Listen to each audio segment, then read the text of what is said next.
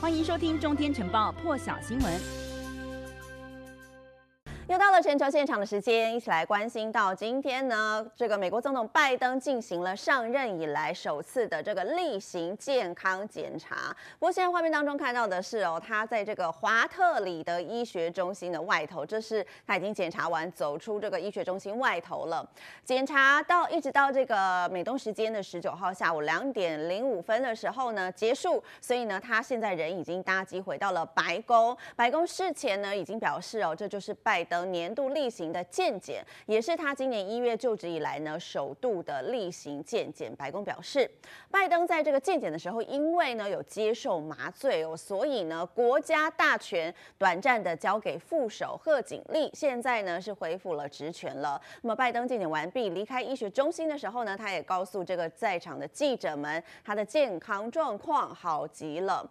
刚刚有讲到这个在健检的过程当中，因为拜登有接受这个麻醉手术手术数哦，所以按照规定呢，他是把这个国家职权短暂的交给贺锦丽，一直到这个美东时间十九号上午的十一点三十五分左右，才又恢复了总统职权。白宫是透露说呢，这个短暂的交给副总统副总统来掌权哦，算一算呢，贺锦丽一共握着总统大权达到了一个小时又将近三十分钟的时间。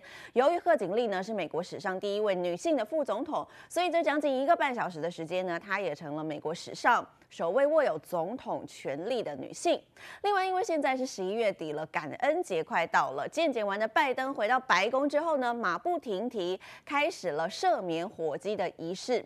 今年被美国总统赦免的火鸡有两只，一只叫花生酱，一只叫果冻。这项仪式呢，也延续了白宫持续了数十年的传统。一起来看。Two names I couldn't agree on more. Who better help celebrate the holiday in which they break the bread for two turkeys named Peanut Butter and Jelly?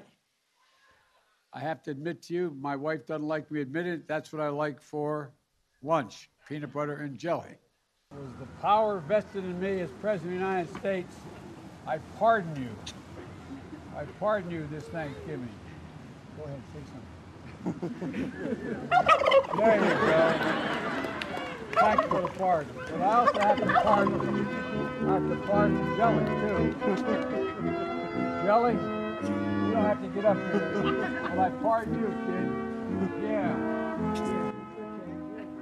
感恩节完了之后，就要迎接的是耶诞节了。但是现在在欧洲，这个耶诞节今年能好好度过吗？打上问号了。先来看到的是奥地利，因为奥地利病例激增哦，十八号这一天呢，通报超过了一万五千例的单日确诊，也创下了历史新高。所以总理查伦伯今天就宣布了，全奥地利将从二十二号开始重新封城，疫苗的强制令呢会在明年的二月一号上路。总理是表示哦，这个封锁令呢，目前规划要先实施二十天，十天过后呢，会再进行新一轮的评估。而在这个奥地利重新封城的状况之下呢，现在大家除了上班啦、购买一些必需品之外呢，都不得离开家门。那么当局也建议民众要远距办公哦，也要求家长呢，尽可能让小朋友都待在家里头。当然，学校现在是还是继续开放的，只是没有上课的时间呢，希望小朋友都继续待在家里。奥地利十五号开始哦，是已经对这个没有打疫苗的。民众实施十天的居家管制，违者可处五百欧元，差不多是台币一万六千多元的罚款，也是第一个采取这一类措施的欧盟国家。一起来听这个总理的最新发言。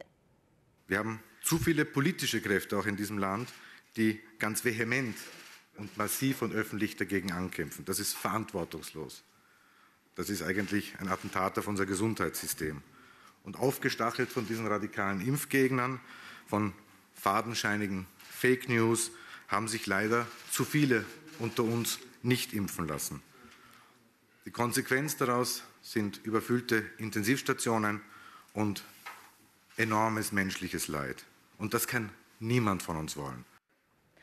德国疫情同样也是卷土重来哦，在这个当地一个巴巴伐利亚邦呢，一个星期确诊率也创下了新高，所以在十九号的时候宣布了取消邦内所有的耶诞市集，包括了最受游客欢迎的纽伦堡耶诞市集。根据法新社报道呢，截至周五的时候，这个巴伐利亚邦呢，一周确诊率达到每十万人就出现六百二十五点三例，远高于全德国平均三百四十点七例。那么把巴伐利亚的这个首府慕尼黑呢，已经先一步在礼拜二的时候就宣布要停办今年的这个耶诞市集了。其他一些小型的市集也跟进了。